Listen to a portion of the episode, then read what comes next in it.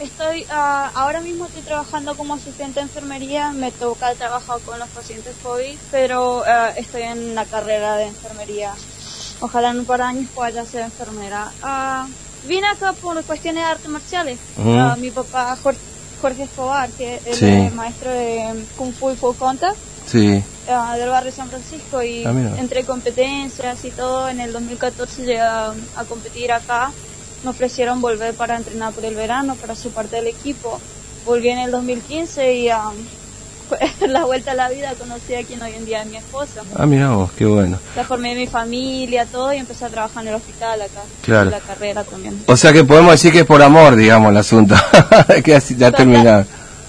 Claro, llegué acá por otra cosa, pero me quedé por amor. Qué bueno, qué bueno. Y, y escuchame, ¿tenés, cu- ¿cuántos hijos tenés?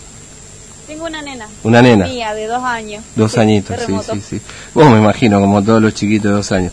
Eh, este, sí, porque tengo uno a punto de, imagínate, así que sé perfectamente. Escúchame, y, y vos estás trabajando, en, digamos, en lo que sería la trinchera, digamos, estás trabajando directamente vinculado con todo lo que tenga que ver con, con los enfermos de COVID.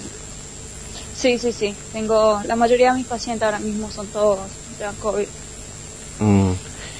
¿Y, ¿Y cómo es la situación? Contame, porque acá nosotros vemos, estaba mirando recién algunas, algunos datos estadísticos, están eh, ahí también en el estado de New Jersey, digamos que está muy cerquita, por supuesto, a, Nueva York, que por ahí es el lugar donde más casos debe haber, no sé si es correcto esto, este, porque por ahí uno eh, encuentra la realidad desde los medios de comunicación, pero ustedes tienen, hay una situación muy compleja también, ¿no es cierto? es más compleja, es horrible. Es horrible, da miedo. Um, eso está aplicando ah, más temprano, por ejemplo. Sí, Nueva Jersey es uno de los estados con más casos de Estados Unidos y se debe a la proximidad con Nueva York. Estamos a la ciudad, ciudad 45 minutos, pero para Claro. pasar del estado te toma 20 minutos de donde estoy yo. Y Mm, Nueva Jersey ahora mismo cuenta um, sí, cerca de 90.000 casos, más o menos. Sí, 85.300 casos. ah, aumenta por minuto, por hora, están aumentando los casos. Claro, No, no sé, ¿sabes? Este, por ejemplo, es el- ahora mismo abril es el pico para Claro. el hospital donde trabajamos, o sea, para Nueva Jersey. claro. Ah, Y- puedo preguntarme y te nombro, te digo que... No, no, a ver, y, usted- y vo- y es un hospital, eh, digamos, ¿cómo es el sistema ahí en New Jersey? ¿Es un hospital público, es privado, es un sistema de... ¿Cómo, cómo, cómo funcionan, digamos, básicamente los hospitales en el que trabajás vos particularmente? Hospital es privado. Todos privado. privados. Eh, sí, para el, el hospital que yo trabajo se llama Jesse Shore y es parte de una network Mm, que se llama Hackensack Meridian, eh, Meridian Health. Eh, ellos tienen la mayoría de todos los hospitales, oficinas de doctores, eh, radiología, lo que vos nombres, eh, esta network ya, prácticamente todo lo que viene a salud de Nueva Jersey, esta network ah, que es dueña claro, de... sí. Y, y, y a ver, y, o sea, si el, no sé, que tiene un seguro de salud o el que tiene un dine- dinero puede ingresar al hospital y el que no, ¿qué pasa, digamos? con por, ahí- por ahí no- Digamos, Sí, Eso justamente estaba explicándole, estaba conversando con mi mamá ayer y le explicaba. Si uno, por ejemplo, tiene una emergencia médica, no te puede negar, Claro. no te puede negar asistencia médica. Por supuesto, hay cosas que no van a hacer si no tenés seguro, como por ejemplo cuando viene uno detrás de ah, distintas cosas que necesite Claro. después, sí, pero uno puede estar en el hospital mientras uno esté en riesgo, cirugías, lo que necesite, y en todo caso después te llega una... Eh, como la, la cuenta de la luz te llega una... una factura, cuenta. digamos, ¿no? A, pagar, por factura. supuesto. Sí, sí, Claro, claramente. pero, pero en el momento sí o sí te tienen que atender y te tienen que ayudar. Mm. Pero, y si tenés seguro, todo completo. Te, Claro. Te cubre todo. Claro, efectivamente.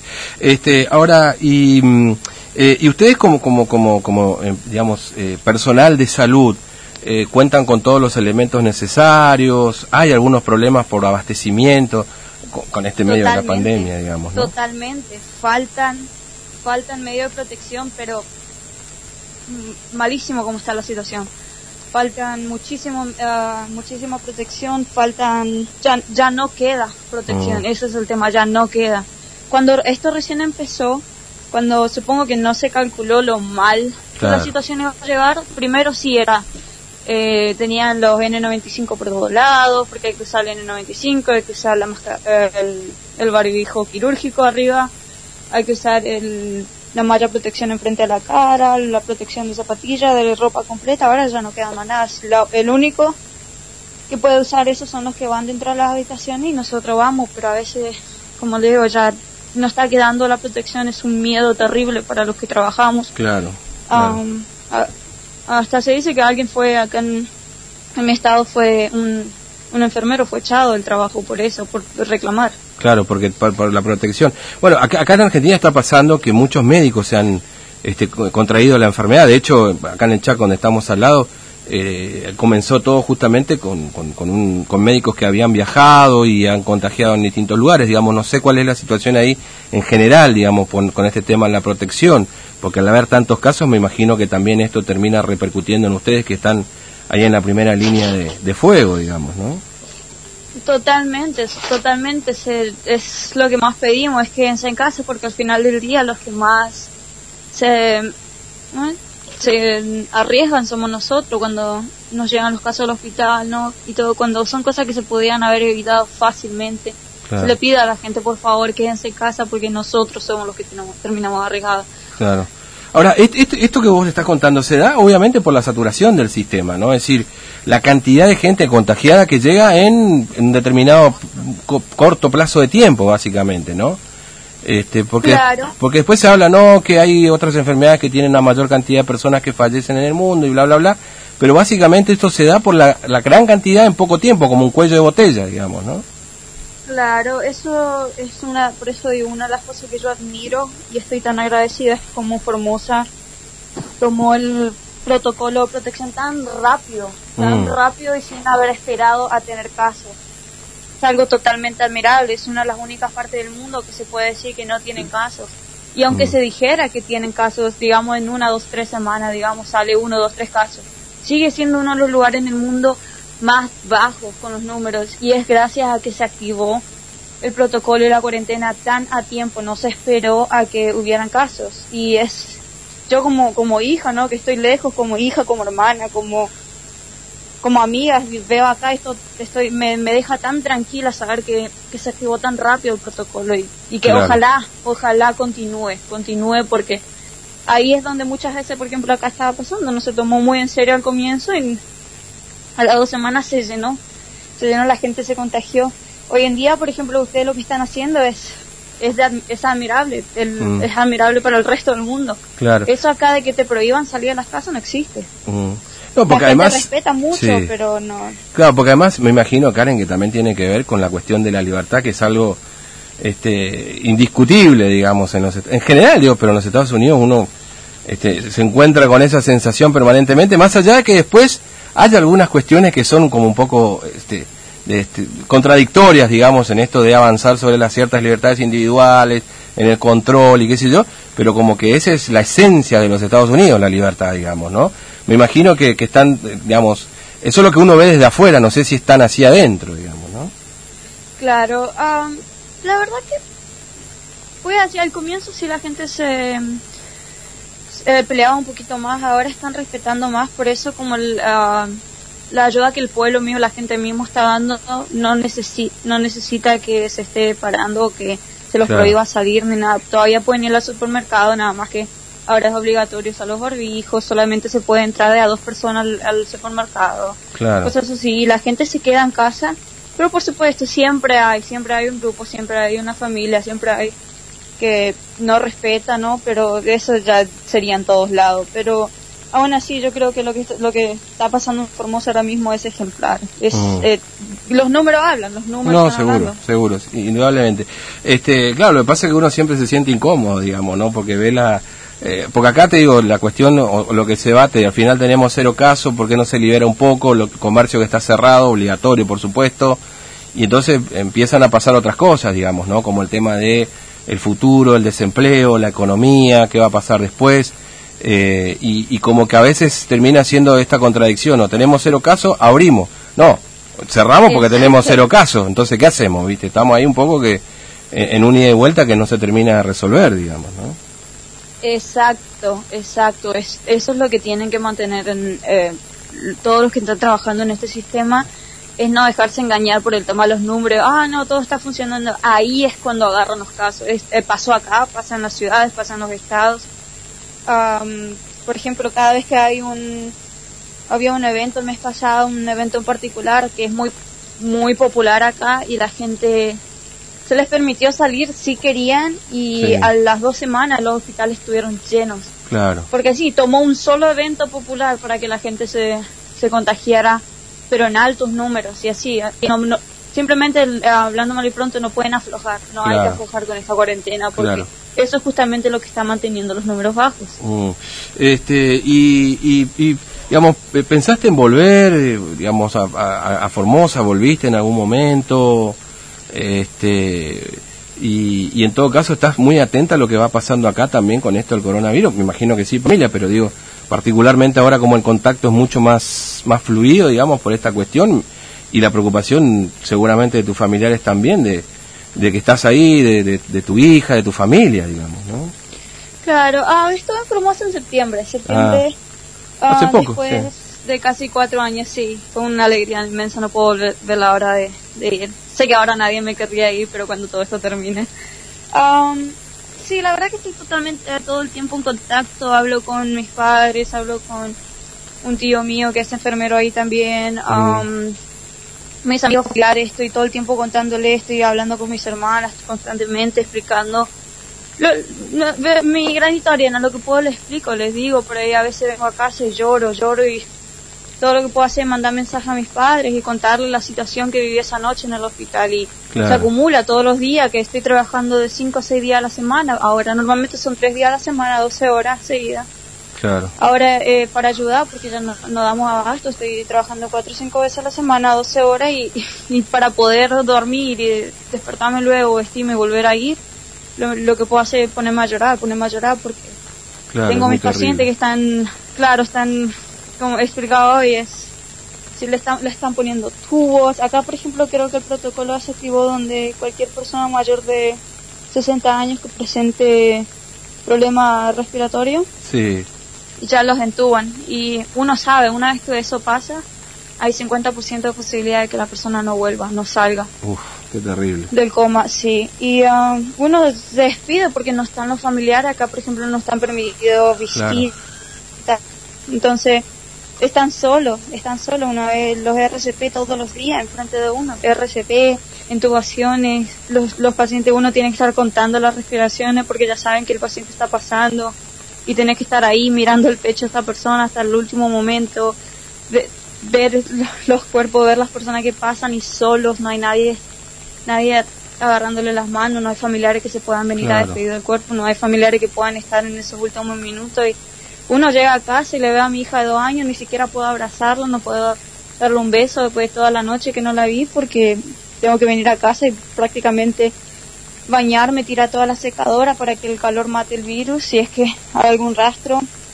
No tengo que hacer todo un protocolo antes de poder siquiera darle un abrazo a mi hija, irme a dormir y después volver.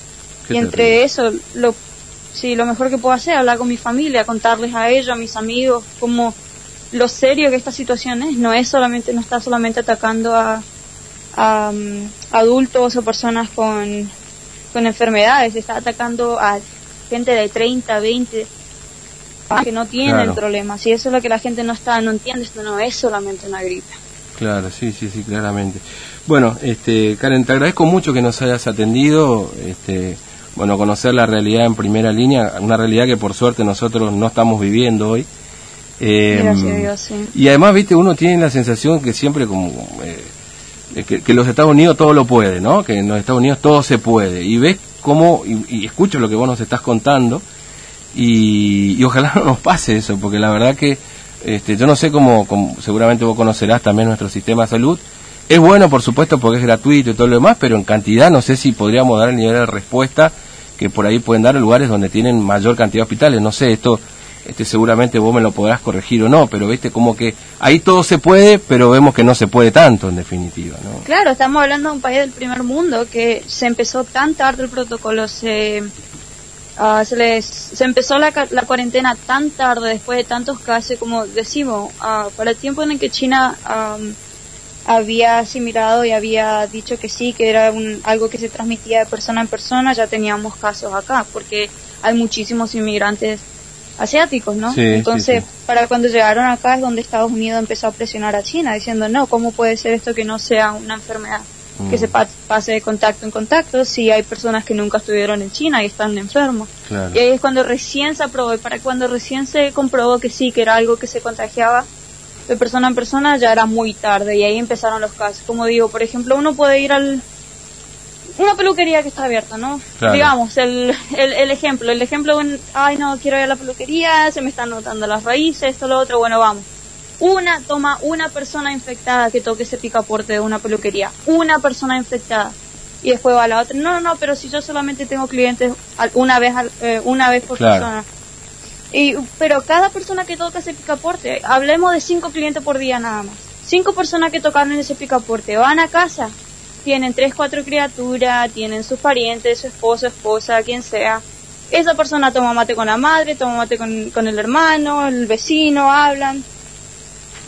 Claro, y además ahí... 20 horas, 24 horas sube. De una persona se contagian mínimo 50, 100, 150, así de rápido pasa todo por un picaporte o por una tos o por un saludo de manos. Eso es lo que mm. hay que entender, que hay que tomar esto serio. Además, ahí la utilización del transporte, eh, básicamente el metro, digamos, que, hay tanta gente que todo el tiempo se cruza en la calle, de verdad que hoy sorprende cuando uno ve esa calle de Nueva York prácticamente vacía. Pero esto, vos decías, no es obligatorio, es una cuestión de la propia gente. La propia gente es la que decide no ir, digamos, a trabajar o no salir. Exacto, ah. sí. Acá cuando, por ejemplo, se dijo los negocios, finalmente se dijeron que solamente los esenciales, cosa que los negocios esenciales son igual muchísimo, así que no hay muchos cambios la gente, los propios jefes, los negocios habían tomado la determinación de cerrar, ya había sido una, un mes antes, por iniciativa propia. Así que para cuando el Estado, el gobierno lo hizo, ya la gente lo había implementado un mes antes.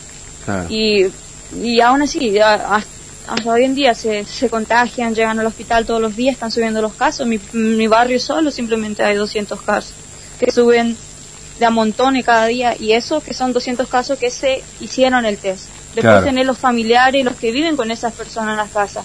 Así que mm. ese número es realmente mucho más alto. Mm. Muy cansada, no se me imagino esto, Pero bueno, eh, nos sirve también para entender si en qué posición estamos también nosotros este, de primera mano, ¿no? Así que... Totalmente, totalmente. Bueno, gracias por atendernos, te mando una, un saludo grande.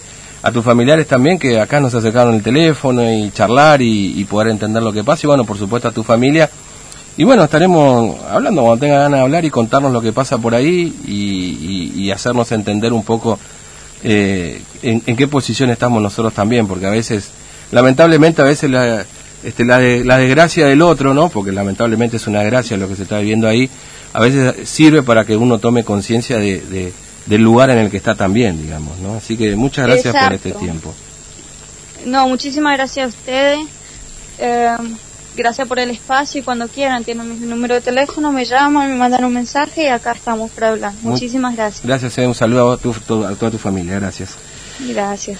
Hasta luego. Bueno, hablábamos con Karen Escobar, es eh, una chica de Formosa, está estudiando enfermería, en realidad es asistente enfermera ahora, pero está estudiando enfermería en los Estados Unidos.